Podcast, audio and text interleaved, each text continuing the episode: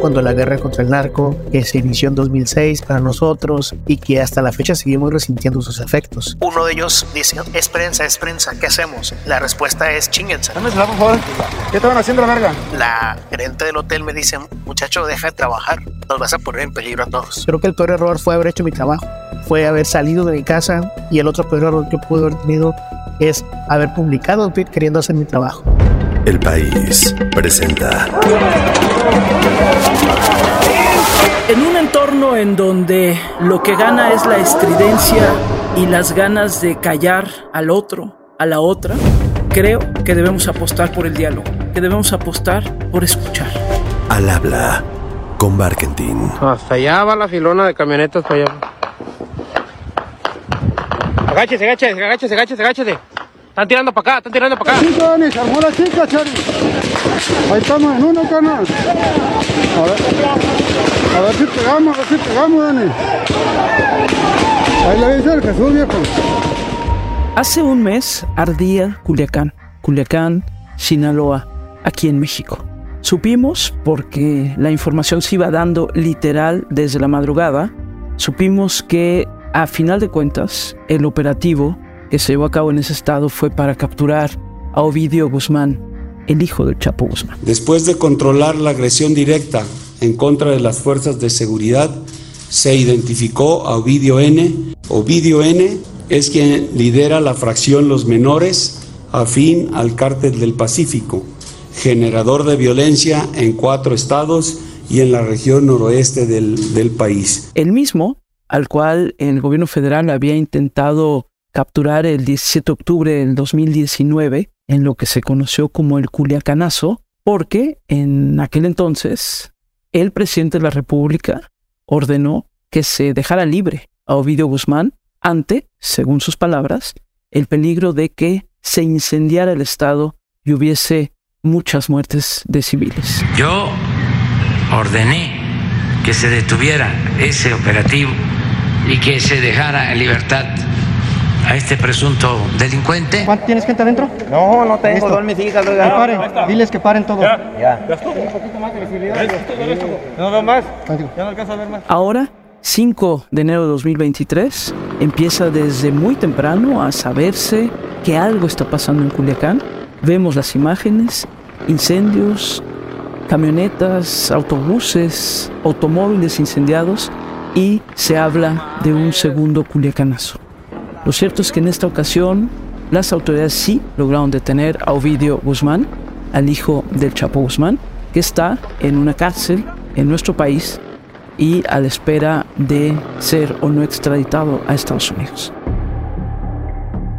Pero un mes después decidí que era un buen momento para retomar conversaciones con periodistas que trabajan en diferentes estados de la República y en condiciones francamente de muchísimo peligro y de mucha fragilidad para el trabajo que hacen. Y a un mes de que volviera a arder Culiacán y una parte importante del estado de Sinaloa, le llamé al periodista Marcos Vizcarra. Marcos Vizcarra, a quien conozco de tiempo atrás y he seguido su trayectoria, el 5 de enero de 2023 a las 9.45 de la mañana puso un tuit que decía, estoy dentro de un hotel al norte de la ciudad de Culiacán. Hace unas tres horas me quitaron mi carro y me pude resguardar aquí. Los armados entraron al hotel de nombre Tú y están amenazando a clientes para que les den sus llaves de carros. Hay gritos y llantos. Yo vi en ese momento ese tuit de Marcos Vizcarra. Y al día siguiente, en mi programa de radio, en el noticiario de todas las mañanas que tengo en W Radio, le llamamos a Marcos Vizcarra y nos contó de una manera muy emocional todo lo que vivió esa mañana, haciendo periodismo ahí, en medio de los balazos, de los hombres y los niños armados, de una ciudad incendiada. tenemos un problema de violencia tremendo, un problema con el crimen organizado, con este grupo criminal, el cártel de Sinaloa. Se le quebró la voz en muchísimas ocasiones, fue francamente emotivo todo lo que nos platicó. Y un mes después volví a buscar a Marcos Vizcarra. Yo soy Marcos Vizcarra, soy reportero en Culiacán, yo nací en Culiacán, escribo para Revista Espejo, además soy corresponsal de Reforma y también de la Agencia Francesa de Prensa acá en Sinaloa. Y lo busqué un poco para recordar un mes después lo que había sucedido, lo que todavía tiene en su memoria, también un poco para preguntarle lo que le significó en su momento reencontrarse con su familia, también que el mecanismo de protección para personas defensoras de derechos humanos y periodistas pues lo hubiera contactado. Y sí, también preguntarle qué nos pediría, o casi casi, qué nos exigiría, esas son palabras mías, a los que estamos, por ejemplo, en la Ciudad de México o en otras condiciones de no tanta peligrosidad. ¿Qué nos pediría para que el trabajo de los periodistas en diferentes estados de la República sea menos frágil, sea menos vulnerable? Y bueno, al final hablamos hasta un poquito de música. Así que a un mes de que ardiera Culiacán ese 5 de enero de 2023, en donde las autoridades capturaron finalmente a Ovidio Guzmán, uno de los hijos del Chapo Guzmán, converso con el periodista Marcos Vizcarra. Híjole, y les pido que escuchen la siguiente conversación con el corazón en la mano porque yo me quedé profundamente conmovida. No cabe duda que la vida te puede cambiar en un segundo. Al despertar nos encontramos con esta noticia. Escuchamos las noticias y dieron toque de queda. Salimos y encontramos una tienda que estaba abierta para comprar lo necesario y lo básico. Solo le pido a Dios que esto pase pronto. Marcos, contigo hemos podido platicar en otros momentos y sabemos que hacer periodismo, por ejemplo, en Culiacán, en Sinaloa en general, no ha sido fácil ¿Qué nos podrías compartir de tus experiencias recientes, Marcos? Bueno, Gaby, son experiencias que no había tenido anteriormente. Se ha puesto fea la cosa acá en Se ha puesto rara también. Y cuando digo esto es porque eh, ciertamente hay una costumbre o un estigma sobre lo que es Culiacán, sobre lo que es Sinaloa, ¿no? Sobre esto del narco, del cártel, el Chapo, el Mayo y todos estos personajes que se han hecho famosos o que los han hecho famosos. Y se piensa mucho en Sinaloa como que es el lugar más peligroso, uno de los lugares más peligrosos para vivir. Y no, no estamos muy alejados de eso. Ciertamente es difícil y ha sido muy difícil, sobre todo cuando la guerra contra el narco, que se inició en 2006 para nosotros, y que hasta la fecha seguimos resintiendo sus efectos. En 2006 comenzó un nuevo ciclo de violencia en México, detonado por la guerra contra el narco, implementada en los primeros meses de gobierno del expresidente Felipe Calderón. Con este nuevo ciclo, las desapariciones en México se generalizaron hasta convertirse en nuestra catástrofe nacional. Y en sí, esto me pone a pensar mucho, y esta pregunta que es que esto me pone a pensar mucho, porque ciertamente todo ha venido derivando en muchas cosas. Yo empecé en 2011 a hacer periodismo y en aquel año estamos en un momento álgido de, la violencia, estamos viviendo cosas muy tremendas. Hablo de, de, uno de los dos años con más muertes en todo el estado, con desapariciones, con secuestros, con torturas, con problemas muy fuertes, muy graves. Y la cosa se vino bajando. Pero en los últimos dos, tres años, la situación ha cambiado mucho ha habido muchísimas desapariciones y vemos, si vemos las estadísticas, ha bajado mucho el número de asesinatos, pero hay muchas personas que están desaparecidas, hay mucha violencia y todo eso se tiene que cubrir, Gaby. Esa es la parte que me toca a mí hacer acá. Cubrir esto al mismo tiempo implica tener una responsabilidad y seria sobre cómo debemos cubrirlo. En algún momento te platicaba a ti, o sea, nadie nos ha enseñado realmente cómo cubrir nosotros la guerra y estamos viviendo en un país que parece que vive en la guerra porque todos los días hay muertes, hay muchísimas muertes, porque todos los días hay desapariciones, porque todos los días pasan cosas tremendas.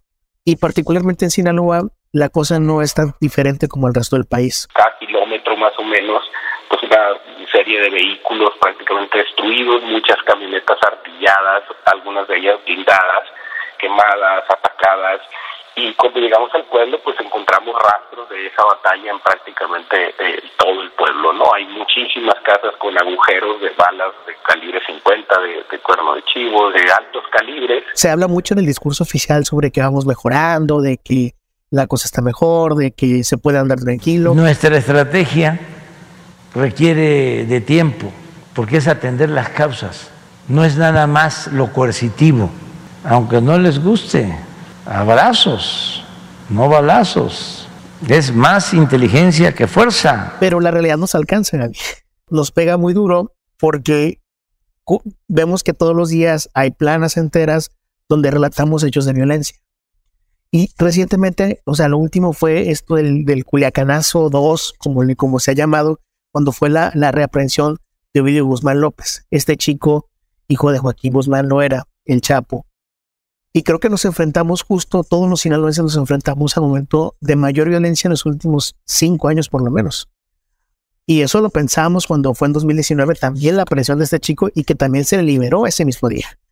Entonces, lo pensábamos porque vimos a 16 personas muertas, por lo menos 16 personas muertas, porque vimos bloqueos por toda la ciudad, porque nos dio muchísimo miedo salir de nuestras casas.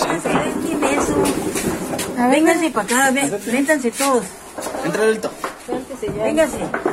Y ahora la situación fue distinta porque además el operativo que se realizó fue durante la madrugada y no durante la tarde como la vez pasada. Pero el que se haya realizado durante la madrugada, eso también llevó a que nosotros, los que hacemos periodismo en Culiacán, tuviéramos que salir de nuestras casas para entender qué estaba pasando.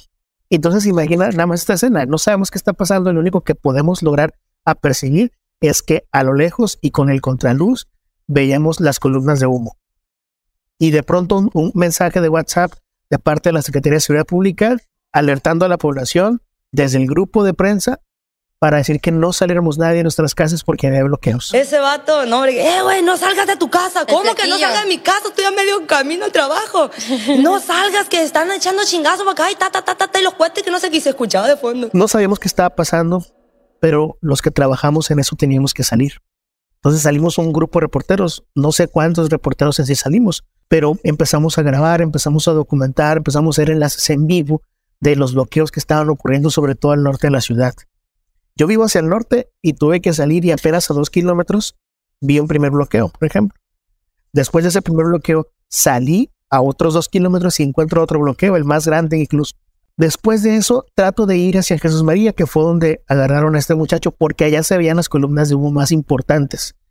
Entonces trato de ir para allá y de pronto me encuentro con unos chicos y digo chicos porque eran unos adolescentes, hablamos de 14, 15, 16, quizás el más grande tenía 20 años, quizás. Y todos estos niños estaban armados. En el camino ellos en la carretera, eh, yo los veo y, pienso, porque veo sus figuras de niños, pienso que en que estos niños en lugar de estar en la escuela o en lugar de estar resguardados en sus casas, están viendo qué es lo que está pasando. Y cuando me voy acercando a ellos, me doy cuenta que ellos empiezan a correr y me preocupo y digo, bueno, ¿qué está pasando? Cuando hay un claro de luz, veo que estos niños me estaban apuntando con pistolas. Eran pistolas escuadras, ¿no? Es estas pistolas que no son armas largas, pero me estaban apuntando. Digo que hice fue parar mi carro. Me dicen, bájate y les, me presento, les digo, soy prensa, tratando como hacer una especie de negociación y decirles, oigan, soy prensa, déjenme regresarme, no pasa nada, miren, yo estoy apuntando esto nada más, yo no tengo nada que ver. Uno de ellos habla por radio y dice, es prensa, es prensa, ¿qué hacemos? Y la respuesta es, chíngenselo, chíngenselo. Entonces yo le digo, ¿sabes qué? Déjame bajarme el carro, llévatelo. Y lo primero que agarro es lo que tengo a la derecha. Es mi cámara, mi celular y adiós. Y me salgo en el carro. Estoy hablando que estaba en ese momento en la carretera Culiacán Los Mochis, es la misma por la libre, que es la misma carretera que va hacia Jesús María. Entonces, en esa altura donde yo me quedo, hay un hotel pido refugiarme en el hotel. Amablemente me dice el guardia que, que me meta, que me apure incluso. Ahí me quedé durante un buen rato, tratando de mandar información a las agencias, de reportarme que estaba bien, que me habían quitado mi vehículo. Estaba en un shock raro y creo que lo que más me ha causado shock y después de prácticamente un mes de que, ha pasado esto, creo que lo que más me ha causado shock es haber visto a niños con armas. Ya ni siquiera hablamos sobre todo el nivel de violencia que había en la ciudad, no hablamos ni siquiera del, o sea, obviamente me pegaba el tema del carro, me pegaba mi computadora que se fue mi carro, me pegaba muchas cosas que me hayan apuntado con armas, pero que eran niños, hermanos. Eso me causó mucha, mucho dolor. Y yo trataba de asimilarlo y trataba de escribir cosas y en algún momento escribo un tweet. Y bueno, pues a mí me llamó la atención, estuve viéndolo ahora sí que en tiempo real, unos tweets de Marcos Vizcarra. Y en ese momento estos niños que me quitaron el carro a punta de pistola habían irrumpido en el hotel otra vez para dos cosas. Uno, quitar más vehículos a la gente que estaba adentro, que estaba como huésped, sobre todo camionetas. Ellos decían, solamente queremos camionetas o vehículos nuevos, dice, porque eso se los va a pagar el seguro, no les queremos hacer daño. Entonces mi mente era un, es en serio lo que están diciendo. O sea, están pensando lo que están diciendo. Estaban quitando los vehículos a punta de pistola. Ya los vehículos a punta de pistola. O sea, imagínate, Gaby, que estás en el hotel y de pronto alguien azota tu puerta y te está gritando que tiene un arma y que, que, que, que lo único que quiere son las llaves de tu carro para quemarlo. Y la gente pues salía y había niños ahí en el hotel. Estaba, yo estaba en el lobby y había niños también en el lobby del hotel porque una empleada llevó a sus hijos para que la acompañara. Y eran niños chiquitos, que estaba, quizás el más chiquito tenía cuatro años y la otra tenía seis. Entonces, esos niños vieron, por ejemplo, cuando estos muchachos se acercaron a la mujer y la amenazaron con la pistola y amenazaron a sus compañeros. Entonces, esto digamos que traté de resumirlo en un solo tweet, queriendo hacer mi trabajo, Gaby. A los minutos, al, no sé, pasó quizás una hora, un poco menos. Y vaya, ahora que lo piensas, como que fue tan fuerte el tema o fue tan fuerte el shock que se, se perdía la noción del tiempo totalmente. El chiste es que cuando logramos o cuando logro yo hacer ese tweet, a los minutos después, casi la hora, llegan unos muchachos de estos mismos y me empiezan a gritar, como ellos ya sabían que yo era reportero, me empiezan a decir, oye, que están mandando información de afuera, no queremos que pase eso, deja su teléfono, apágalo, y esos muchachos con las armas en la mano. Todavía me dicen, ¿sabes qué? Si sabemos que tú te vamos a chingar. Entonces yo apago mis cosas. La gerente del hotel me dice, muchacho, deja de trabajar. Nos vas a poner en peligro a todos. Y tiene toda la razón. Apago mi computadora, bueno, apago la computadora que estaba en el lobby donde estaba trabajando. Y me voy con mi celular y mi cámara a, a un sofá que estaba enfrente.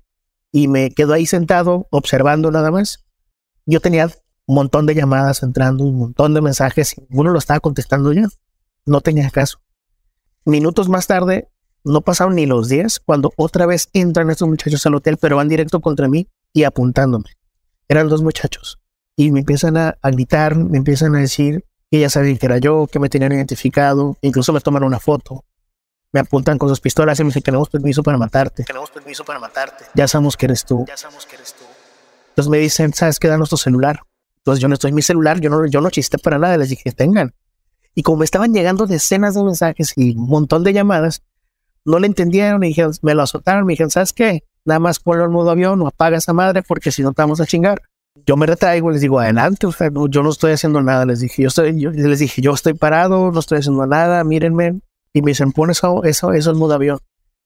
En ese momento, me había contactado un poco antes Laura Barranco, que forma parte del mecanismo de protección. El mecanismo se crea en el año 2012 a partir de una ley, que es la Ley para la Protección de Personas Defensoras y Periodistas, y tiene una misión muy importante, que es la de generar coordinación y cooperación entre todos los órdenes de gobierno, entre los tres poderes de la Unión, para poder generar política pública de protección y de prevención. Me ha ofrecido sacarme del lugar y yo le dije no, porque o sea, pensándolo bien, estos chicos, y ven, como ya agarraron el hotel también como un refugio cada vez que pasa el ejército o la Guardia Nacional por la carretera, se meten al hotel para resguardarse y esconderse entre nosotros. Pues no quiero pensar cuando estos que lleguen al hotel y quieran sacarme a mí. Se va a armar una balacera. Entonces dije, no, no tiene caso. Pero cuando me amenazaron ya por segunda vez, yo estaba muerto de miedo y lo primero que hice fue mandarle mensaje, buscar el chat con Laura Barranco y decirle, Laura, sáqueme de aquí tengo mucho miedo. Laura me dice, ¿dónde estás? Y le digo, estoy donde mismo. Le dije, este, ok, voy a ver qué puedo hacer. Entonces en ese momento yo apago ya mi celular, me levanto y una señora me dice, muchacho, deja de trabajar. Deja de hacer eso, mis primeros a tu vida. Entonces por mi mente pasaron mil cosas y le digo, ¿y qué hago? Y me dice, pues vete. Y yo, ¿cómo me voy si estoy lejos? Y me dijo, vete caminando. Y yo, pues tiene razón, no, o sea, era la lógica, ¿no? Entonces me levanto, voy hacia la puerta principal y ahí está uno de los muchachos que me amenazó y le digo, oye, ¿sabes qué? Y se voy caminando, le dije, ¿qué hago? ¿Qué pasa? Y me dice él, pues apúrate porque si no estamos a chingar. Entonces me voy caminando y apenas a los 20 pasos me, me dicen, oye, el celular. Y les los doy y me voy.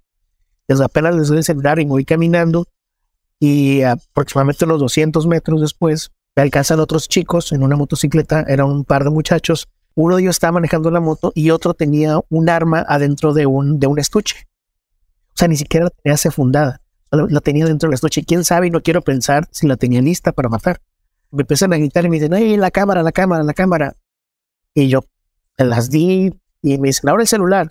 Y les dije, cabrones, me lo acaban de quitar ahorita. Bueno, daron las llaves del carro me lo quitaron en la mañana, les dije, no, no puede ser posible, ustedes me lo quitaron allá en el hotel. Y me dicen, ah, ah, bueno, a ver, la cámara, la cámara. Y cuando yo me acerco a darles la cámara, estos muchachos se crispan y me dicen, ¡eh, aléjate, aléjate! O sea, ellos pensaban que yo les podía hacer daño. Porque, vaya, insisto, eran unos niños. Y tenían mucho miedo, Gaby. Tenían bastante miedo. Entonces, imagínate afrontar una situación así, donde estás con peligro, con muchachos que te están amenazando y que tienen miedo. O sea, no, en mi mente, lo más frío que pude pensar fue, ni te hagas el tonto, porque sabes que te puede hacer pasar algo mucho peor, porque esos muchachos no están pensando. Entonces, cuando pasa eso, en, es justo en ese momento y que yo los doy mi cámara y que ellos empiezan a abrir mi mochila con mi cámara, va pasando también un muchacho en una camioneta viejita y le dicen que no puede pasar porque hay bloqueos. El muchacho quería viajar a un pueblo cercano con su familia. Y dice, no, no puedes pasar, hay bloqueos. Estamos agarrando la ciudad y si le sigues, te vamos a chingarte también. Entonces el muchacho, no, yo me voy. Entonces le grito y le digo, ¿me das raite? En ese momento, él se me queda viendo, me ve todo aterrorizado seguramente y me dice, súbete. Me subo a la caja de su camioneta. Los muchachos que tienen mi cámara me la avientan con toda mi mochila. Justo en ese momento este muchacho se arranca y nos vamos de regreso a la ciudad. Entonces, así fue como pude resguardarme, pude llegar a mi casa caminando, pude llegar a estar ahí. Y gracias a ese muchacho, de verdad, gracias a esa persona que me pudo sacar que me sacó del lugar del peligro y que además me ayudó a llegar a mi casa. Bueno, ahora estoy, después de prácticamente un mes, estoy contando una tía. ¡A la virga! Están carraqueando el avión de la, de la Fuerza Aérea que acaba de llegar. ¡Chinga tu madre! ¡Viste a la virga! ¡Viste a la virga! ¿Qué sentiste cuando pudiste abrazar a tu esposa, a tus hijos, Marcos? Cuando este muchacho me está dando raite, hay un momento que yo empiezo a decir gracias Dios. O sea, gracias. O sea, no habíamos pasado ni siquiera el peligro porque nos venían siguiendo. Entonces no habíamos pasado ni siquiera el peligro y le dije gracias Dios. Y hay un momento en que estos muchachos se paran, dan la vuelta y en ese momento se le bajó todo. Llego yo a mi casa y cuando llego a casa yo vengo ya pero muy caliente de la cabeza, vengo muy triste, muy enojado, con un montón de sentimientos. Y cuando abro la puerta, bueno, cuando me abre la puerta mi esposa, están mis niños que están chiquitos y mi esposa me abraza bien fuerte y mi hijo me empieza a decir que papá, hay gente mala quemando carros porque lo estaba viendo en la televisión. Entonces yo nada más vi a mi hijo y le dije, sí, hijo, a ver, y empezó a cerrar todo. Tuve una paranoia horrible. O sea, pensé que iban a estar aquí y llegar en cualquier momento a mi casa, que iban a dispararme, que lo que sea. Entonces yo empiezo a cerrar todo como es posible y le digo a mi mujer, vámonos. Y nos subimos al segundo piso y nos quedamos resguardados en una recámara y un momento en que yo empiezo a llorar muy fuerte y mi esposa me empieza a calmar. Y de pronto suena el teléfono, Gaby. Eso es lo más tremendo. Eso. De pronto suena el teléfono, el de ella, y él está llame llame. Le digo, contéstales. Me dice, no, son los cobradores seguramente, los del banco. Digo, pues yo les contesto, a ver, dame el teléfono. Entonces yo les contesto los del banco y efectivamente eran los del banco y les digo, oigan, disculpe señorita, en este momento no le podemos contestar porque estamos viendo una situación de violencia en la familia esto se está llamando Culiacán. Le dije, no sé si sepa qué está pasando en Culiacán. Entonces la chica en shock también se queda, oye, discúlpeme, mañana le marco, ¿no? Entonces, después de esa llamada, entra otra llamada, Gaby. Y era una llamada con una alada de, de, la Ciudad de México. Entonces yo, bueno, como chingan, que no entienden. Entonces, vuelvo a contestar el teléfono y me dicen en ese momento eh, con la señorita, que es mi esposa, y yo le hablo a Marco, su esposo, le dije, le dije, señorita, a ver, están llamando, pero mire, por favor, es que estamos viendo una situación de violencia, así, así, así, asado. Yo queriendo explicar muy brevemente para cortar la llamada y me dice, señor, ¿es usted Marcos Vizcarra? Y yo, sí, señorita, sí, soy Marcos Vizcarra. Señor, somos del mecanismo. Y en ese momento, para ser sincero, Gaby, me eché a llorar. Me puse y les dije, gracias por llamar. Discúlpenme, es a mí, les dije, gracias por llamar. Estoy bien, les dije, llegué a casa y me dice, muy bien, señora, a ver, respire, empieza a contenerme la chica que está al otro lado y me dice, queríamos saber si estaba bien, porque no nos contestas el teléfono. Y yo dije, sí, lo que pasa es que me lo quitaron. Y me dice, bueno, ¿está bien? ¿Está en su casa? ¿O con quién está? Y le dije, bueno, estoy con mi familia, estoy en mi casa. Me dice, ¿qué necesita? Le dije, manden una patrulla ya porque tengo mucho miedo. Nunca llegó a la patrulla, a ser sincero, porque en ese momento estaban todos en Jesús María. Pero el hecho de que me haya llamado fue como que una salvación para mí, por lo sentir que estaban pendientes y eso, por lo menos, ¿no? sí, no estoy solo. Entonces, justo en ese momento mi esposa me vuelve a abrazar y me dice, quédate en el cuarto, quédate tú solo porque tengo que atender a los niños para que no tengan así. Y yo me echo a llorar solo Y después de eso, pues empiezo a hacer mil llamadas y para reportarme que estoy solo a mis jefes, a mis editores, a todo mundo decirles estoy bien, estoy bien, estoy bien, estoy bien. Y, o sea, y todo esto, Gaby, te lo cuento, y lo único que puedo pensar ahora como una reflexión es que creo que el peor error fue haber hecho mi trabajo, fue haber salido de mi casa, y el otro peor error que pude haber tenido es haber publicado un tweet queriendo hacer mi trabajo, porque esas personas con las que estábamos tratando en ese momento no tenían ni siquiera una pizca de conciencia de que eso nos estaba afectando a los demás, y mucho menos porque eran niños. Y las personas que le dieron arma a esos niños no tenían ni la más mínima cordura. Vaya, ahora, y después de un mes te lo digo así, después de un mes, creo que mi peor error de entrada fue haber salido de mi casa, haber hecho un tweet y haber hecho mi trabajo. A ver, Juana, dame el celular por favor. Dame el celular, por favor. Dame el celular, por favor. ¿Ah? ¿Qué estaban haciendo la verga? ¿Eh? ¿Qué negocio tiene aquí, viejón? ¿Eh? ¿A verga? Pero fíjate qué duro, Marcos, lo que nos estás diciendo, porque el peor error es haber hecho el trabajo. Y entiendo perfecto desde dónde lo dices, ¿eh? de verdad lo entiendo perfecto. Me encantaría una reflexión tuya a un mes de que sucedió esto, de qué tenemos que hacer. O sea, ¿tú qué, qué pedirías, qué nos pedirías, qué, qué exigirías o, qué dirías que tenemos que hacer para que esto que viven ustedes en los estados de la República no sea solamente una anécdota, sino que se vuelva parte de nuestra preocupación cotidiana, Marcos? Uf, leernos, leernos y, híjole, o sea, o sea, lo que me pasó a mí y justo la, lo, lo, que comentas, esta reflexión que haces, es justo la reflexión que, creo que deberíamos tener todo momento, porque me gustaría que volviéramos ahorita rápido a pensar cuántas personas, periodistas, mujeres y hombres han sido asesinados en los últimos, desde el 2000 para acá, los últimos 22, 23 años.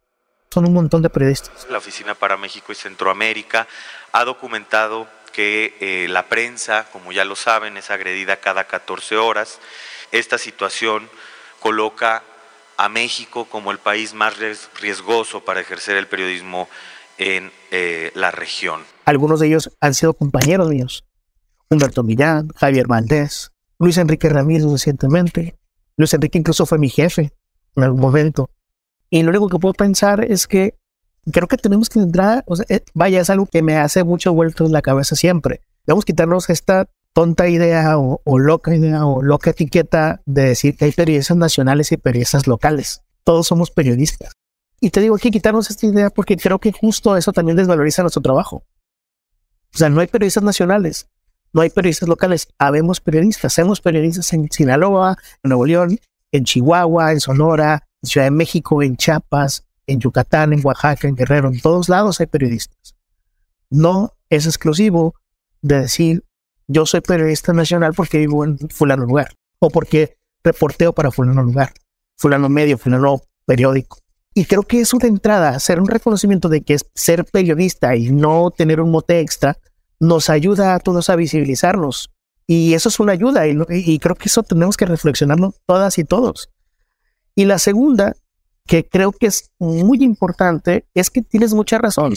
Normalmente se invisibiliza muchísimo a las reporteras y los reporteros que trabajamos fuera de la Ciudad de México, incluso los del Estado de México. Y se los invisibiliza pensando también que somos menos o que podemos hacer menos o que no tenemos la capacidad para poder escribir una crónica, para poder escribir un reportaje, para hacer investigaciones de largo aliento. Y no es cierto. No es cierto, vaya, podemos ver en el último Premio Nacional de Periodismo o el pasado, el, vaya, el del año antepasado, el primer reportaje lo ganó Alex Castro, que es un chico de la península de Yucatán, que hizo un gran reportaje sobre desapariciones y justo de personas, son desapariciones de personas que trabajan en la construcción en Cancún. Entonces, además de Alex Castro, también hay periodistas de otras partes del país. Creo que, se, como te dije al principio, necesitan leernos, necesitan escucharnos. Ciertamente tenemos, quizás el periodismo mexicano tiene una deuda bien tremenda con la sociedad, sí es cierto, pero hemos periodistas que queremos hacer cosas distintas, que queremos hacer ese periodismo por la gente y para la gente. Y por eso salimos a la calle cuando ocurre un culiacanazo, porque creemos que primero está el que la gente sepa qué está pasando para que tome sus propias decisiones.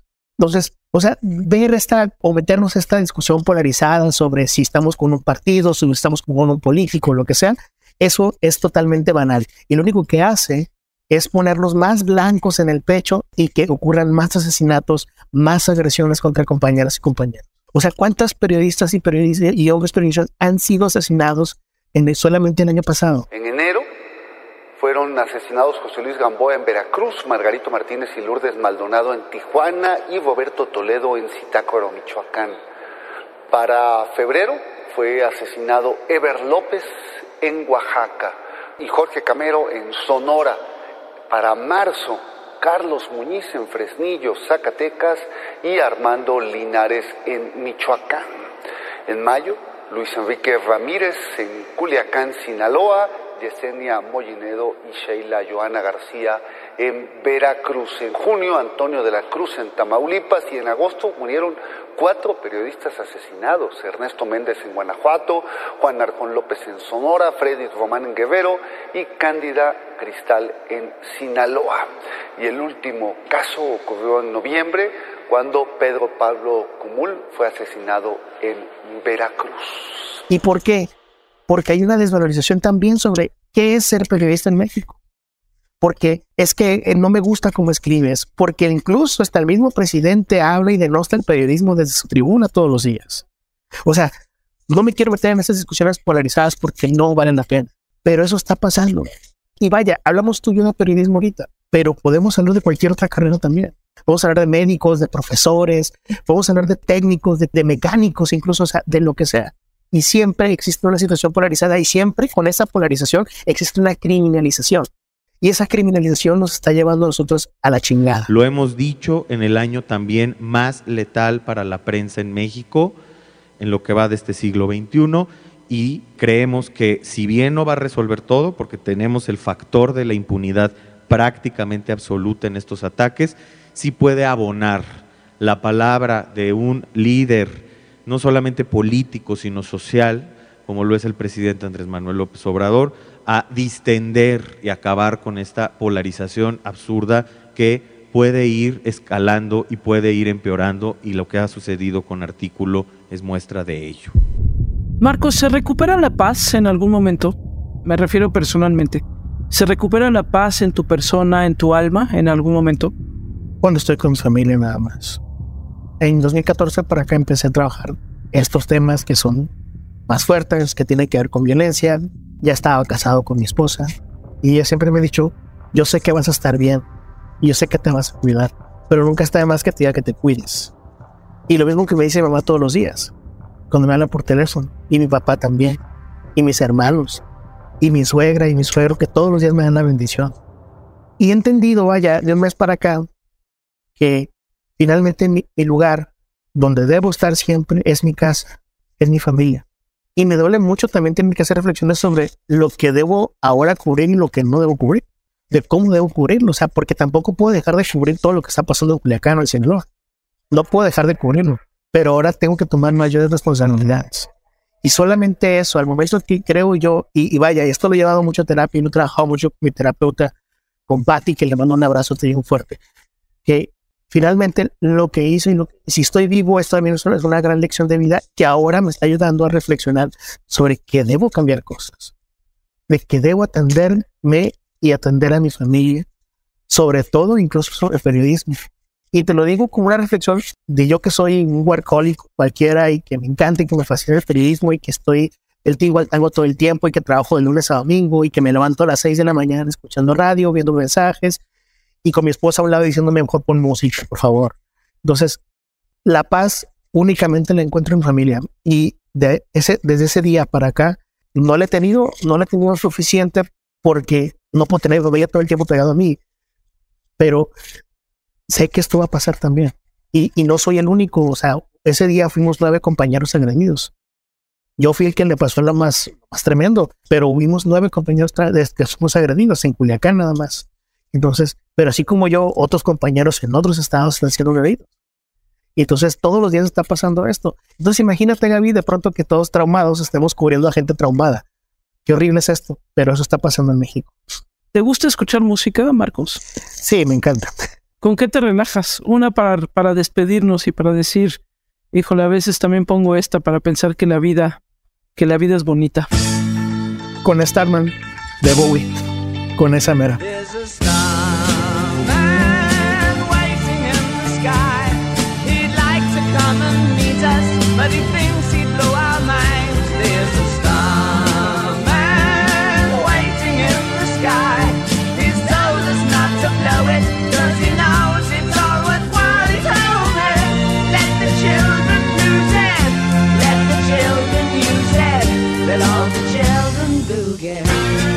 Desde la primera vez que platiqué con Marcos después de lo que pasó allá en Culiacán, cuando hablamos al aire en la radio, como les decía al principio del podcast, me quedé muy conmovida. Y en aquella ocasión también nuestros radioescuchas se quedaban muy conmovidos. Incluso nos pedían que les acercáramos la forma de ayudar a Marcos pues a poder tener otra vez una computadora, no sé, pagar el seguro de su coche, en fin, hubo mucha empatía de quienes nos estaban escuchando en ese momento. Y sí, yo creo que además de que quienes leemos periodismo o, nos exponemos al periodismo y quienes hacemos periodismo, obviamente deberíamos de ser mucho más sensibles a lo que sucede en todo el país. También los medios, sin lugar a duda, tienen una responsabilidad de cuidar y atender a quienes trabajan para ellos. Gracias, Marcos Vizcarra, por esta muy sensible, muy directa conversación. Gracias por haberte abierto de esa manera en verdad lo aprecio y te abrazo con todo el corazón acá desde la Ciudad de México. Y a todos ustedes les comento que eh, voy a seguir en las próximas semanas con algunas conversaciones con periodistas que trabajan en condiciones francamente frágiles o peligrosas. Voy a platicar con Eduardo Torres, conocido como Cheche, periodista en Chiapas, que vaya que la ha pasado complicada y vaya que ha tenido también amenazas, porque en Chiapas estamos hablando de crimen organizado, estamos hablando de migración, estamos hablando de la confusión de todo eso y de la ausencia de Estado. Chiapas ya no es ese lugar predilecto para ser periodista, ya no es solamente esa naturaleza vasta que teníamos hace años, ahora ya es más complicado, ya entre esos arbustos, entre esa naturaleza, ya podemos encontrar enemigos que nos pueden prohibir regresar a casa. Voy a platicar también con Gloria Reza desde Jalisco, que incluso ha sufrido amenazas de muerte por parte de la madre de quien hoy es alcalde de Guadalajara, por ejemplo. Hay ocasiones en que uno debe de medir los riesgos. La información que publicas te puede exponer a peligros y que pues yo debo de entender, yo soy un poco necia, no vale la pena arriesgar la vida por una nota. Y así,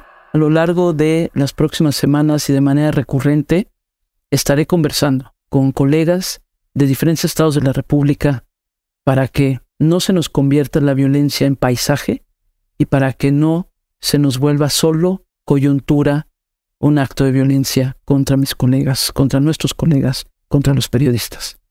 Gracias nuevamente Marcos Vizcarra y gracias a todos ustedes por acompañarme nuevamente aquí en Al Habla con Barkentin.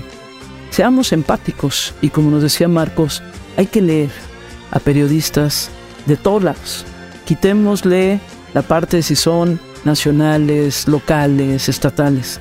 Somos, son periodistas. Hay que leerlos, hay que visibilizarlos y visibilizarlas. Y esa también es nuestra chamba. No solamente para quienes nos dedicamos a esto, sino para los ciudadanos, para las personas, para todos. Gracias nuevamente y ya saben, el próximo martes estamos aquí en Al Habla con Barker.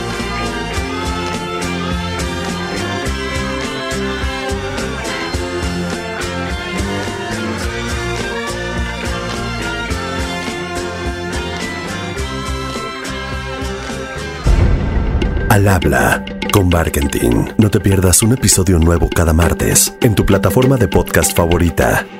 El País.